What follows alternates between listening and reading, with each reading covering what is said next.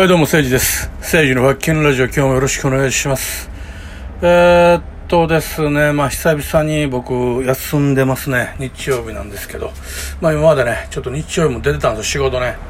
まあ、あればですけど、なかなか日曜日って日曜祭で仕事ないんやけど、あれば入れてくれっていうことで、まあ、お金を稼ぎたいっていう気持ちがあるんでね、まあ、僕能力低いから、えー、人よりがたくさん働くとか、日曜日働くとか、そういうことでしかお金をたくさん稼げないんで、まあ、やっております。えー、まあ、それはさておき、えー、っとですね、うん、ここ最近なんか僕ずっとね、あのー、中田敦さん、えー、じゃ、中田敦じゃないわ。中田敦彦さんと松本人志さんの今一連のこのなんか騒動あるじゃないですか。世の中を賑わしてる。それについてずっとツイートばっかりしてるんですけど、うーん、なんでしょうね。あのー、もういろんな人がそのことについて話してて、もちろんそのなんか芸能界の人とか、ね、有名な人も話してるんですけど、俺みたいなど素人もそういうことについて、まあ、こうやってラジオトークとか YouTube とかなんかね、あのツイキャスとか、うん、そういったもの、ニコ生とかね、そういったところでこう、喋ってる人もいて、うん、結構なんか、もう、逆に、まあ、この話をするの、ちょっともう、なんやろ、ちょっとダサくなってるっていうか、あの、まあ、あまりにいろんな人がそのことを話しすぎてて、一般の人もね。なんかもう、なんかこの話に触れること自体がもうなんかちょっと、うん、ちょっとダサい感じがしちゃうんですよね。だからまああんまりね、もうね、今後ね、えー、触れていくことがないなと思うんですけど、あのー、ちょっとね、あの、思ってることを喋りたいんですよ。あの、忘れないうちに。こういうこと思ってたなっていうのを忘れちゃうんで。まあ僕、ラジオトークって自分があの時どんなことを考えてたんか言ってたんかっていうのをね、控えておくっていうか、まあ、いわゆるメモ帳みたいな感じで使ってるんで、まあ、あのー、中にね、えー、本当に楽しみで聞いてくださる方が若干名いらっしゃって、その方には本当申し訳ないんですけど、時々しかやらないんで、あのー、本当にね、面白トークを繰り広げようと、まあ僕素人ながらいつも思うんですが、まあ、いかんせんそこまでのね、えー、凄まじい能力僕持ってないので、どうしてもね、えー、できないんですけども、まあこうやってね、自分が思ってることを残していくっていうのが一つの、まあ僕のラジオトークのこの使い方の一つなんで、まあよろしくお願いします。あのー、えっと、この間あの、なんかその、えっと、えー、一番最初の、あのー、えっと、松本人志に対する提言みたいな放送をね、やって、あれがまあドカーンとこう大炎上してるんですけど、その後今度ね、相方の、えー、藤森なんとかさんと一緒に2本目撮ったんですよ、その後ね。10日後かな。うん。それがね、もうめちゃくちゃなんていうんかな、なんやろ？なんかもう、なんか嫌、嫌だったんですね。なんかクソしょうもなかったんですよ、正直に言うと。あの、僕ね、永田敦彦さんのことをほとんど意識した、して生きてきたことなくて、まあなん、この言い方分からへんかな。なんていうかな、例えば松本人志さんとかね、あのー、多分トンネルズとか、あるいはその、そうやね、さんまさんとか、こう、やっぱりなんか、なんてやろ？日常の中にもう溶け込んでるっていうか、もうあの、なんか知らんけど、こう、たまに考えたりするじゃない。あ、この間のあのまっちゃんのなんか、あの、ガキ使おもろかったなとか、やっぱ考えるときあるたまにね。でも中田敦彦さんって自分の生活の中であの人のことを考えることがほぼほぼななかったわけですよ。で、それがじゃあ俺特別かっていうとそんなことないと思うんですよ。まあぶっちゃけるけど、そこまで売れてないじゃないですか。売れてなかったじゃないですか。ね、あの、まあ、武勇伝、武勇伝とかね、パーフェクトヒューマンとかあったけども、相方がこう、チャラ男とかでちょっとヒット飛ばしたりしたけども、言うてね、やっぱりそこまでこう、なんか、冠番組持ったわけでもないし、なんかすごいなっていう賞を取ったわけでもないし、まあ、低空飛行ながら皆さん認知されてる。で、えっと、芸はなかなか、あの、世の中のこう浸透しないけど、優秀やろなっていう認識の中、こう動いてる感じで、で、まあ、松本さんに逆らったことによって、あのー、吉本を追われ、で、その後、YouTube に移行して、まあ、YouTube で芸能人の中で一番登録者数がもう500万人おるから、まあ、大体もうほとんど大丈夫っすよね。飯食っていけますよね。うん。だから、うーん、まあもう自分の中で、ね、あの、えっと、シンガポールやったかななんせ税率の安い、あの、ほとんど税金のかからへんところに移って、で、お金の面もクリアにしてるっていうか、そういうやり方やってるんで、あのー、もう自分の中でもういいやと思ってるんでしょうね。もうどうなってもっていうか、もうもう別にそのままこのまま先々楽しく暮らしていけるわと思ってると思うんですけど、で、まあ、松本さんのことをま話したと。で、まあ、その、例えばジュニアさんとコラボした YouTube とか、自分の相方とね、自分がなんで松本さんに逆らったかみたいなのを話してる動画とか僕見たんですよ。初めて。あの、中田敦彦さんに全然興味なかったけど、この事件があって見てみたら、面白かったんですよ。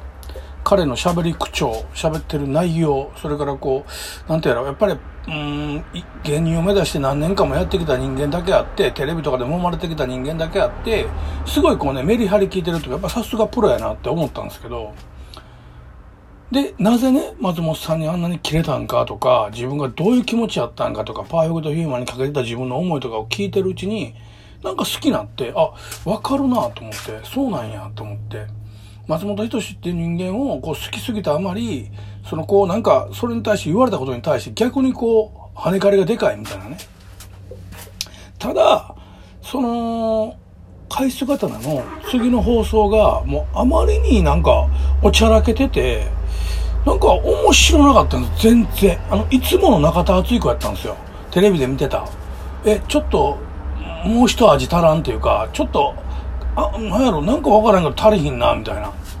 で、面白くなかったんですよね。で、それで僕ちょっと、なんかちょっとちゃうなと思ったんやけど、その後、その、なんか自分がこう、なんかあの、お金、有料でやってるサロンかなんかの動画が流出されて、で、その中で、こうなんか、大御所を全部ボコボコにするとか、松本人志の、えー、墓を蹴り上げるとかって言ったんかな、多分。でもまあそれはね、僕ね、ちょろっとしかね、流流出されてないやつ見たんですけど、多分あれはね、コメントを拾った時に、それに乗っかって言った話で、あの、松本人志の提言みたいな感じで、こう、真剣に話した内容じゃないと思うんですね。だからそこはちょっと、あの、えっと、違うこと、違うんじゃないかなと、今、戦な、なんかこう、炎上してる内容とは違うんじゃないかなと思うけども、ただやっぱり、その、うーん、なんやろね、こう、うん、面白ないんですよ。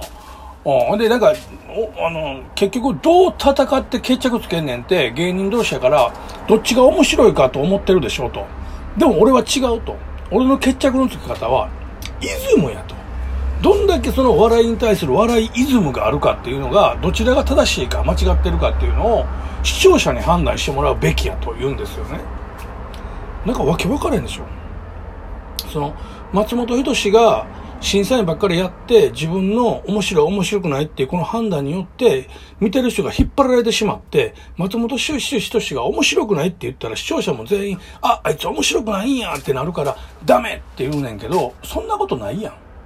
まっちゃんが面白いなって言ってもそうかなまっちゃんってやついっぱいおるやん。もうツイッターパカって開いただけでも反対してるやついっぱいおるやんか。そんなことないのよ。ないねん。ね。で、だけど自分はそうやられてあの偉大な松本人志に腐されて、で、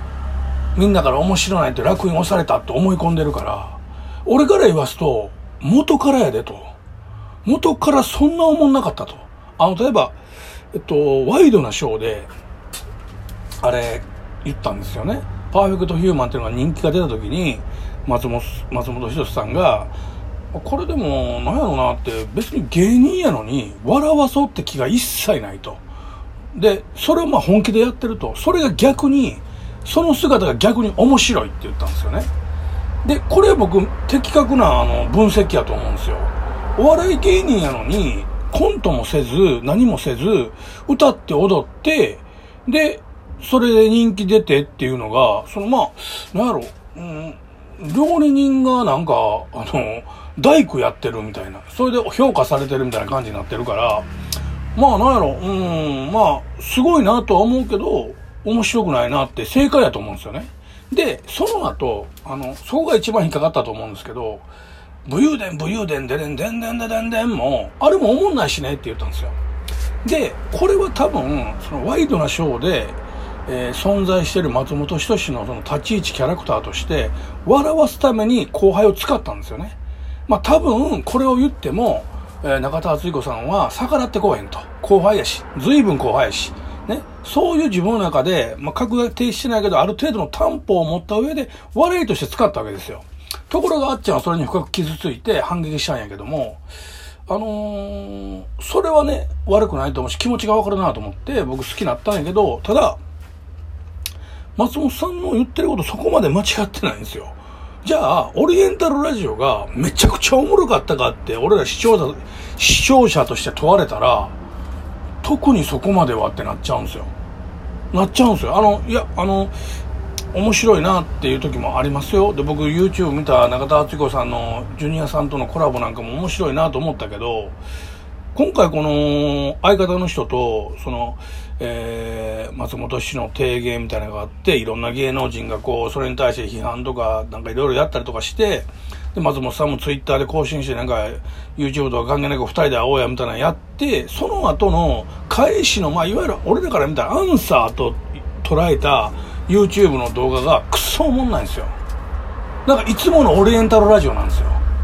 いや、なんか違うなと思って。なんか、革命を起こすみたいな、上を倒すみたいな、革命児みたいなね。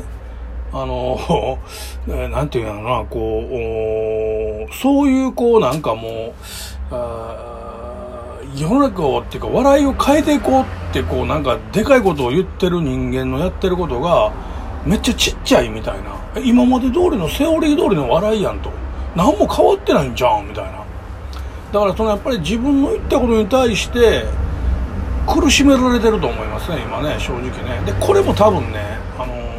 茶化すと思うんですよ。このいろんなこと、いろいろ今から何言われても茶化していって、で、やっぱりその松本さんのことをつぶやくとめちゃくちゃアクセス数稼げるから、使っていくと思いますね。うん。だからまあ、YouTuber として生き残るためにやってるんだなって分かりました。うん。だからあの、今現在はね、もう芸人でもないし、お笑いのとこに携わってない人なんで、まあそろそろね、調子の方にやめたらええんちゃうかなと僕は個人的に素人として思いますね。うん。まあ、あの、そんなとこですかね。ええ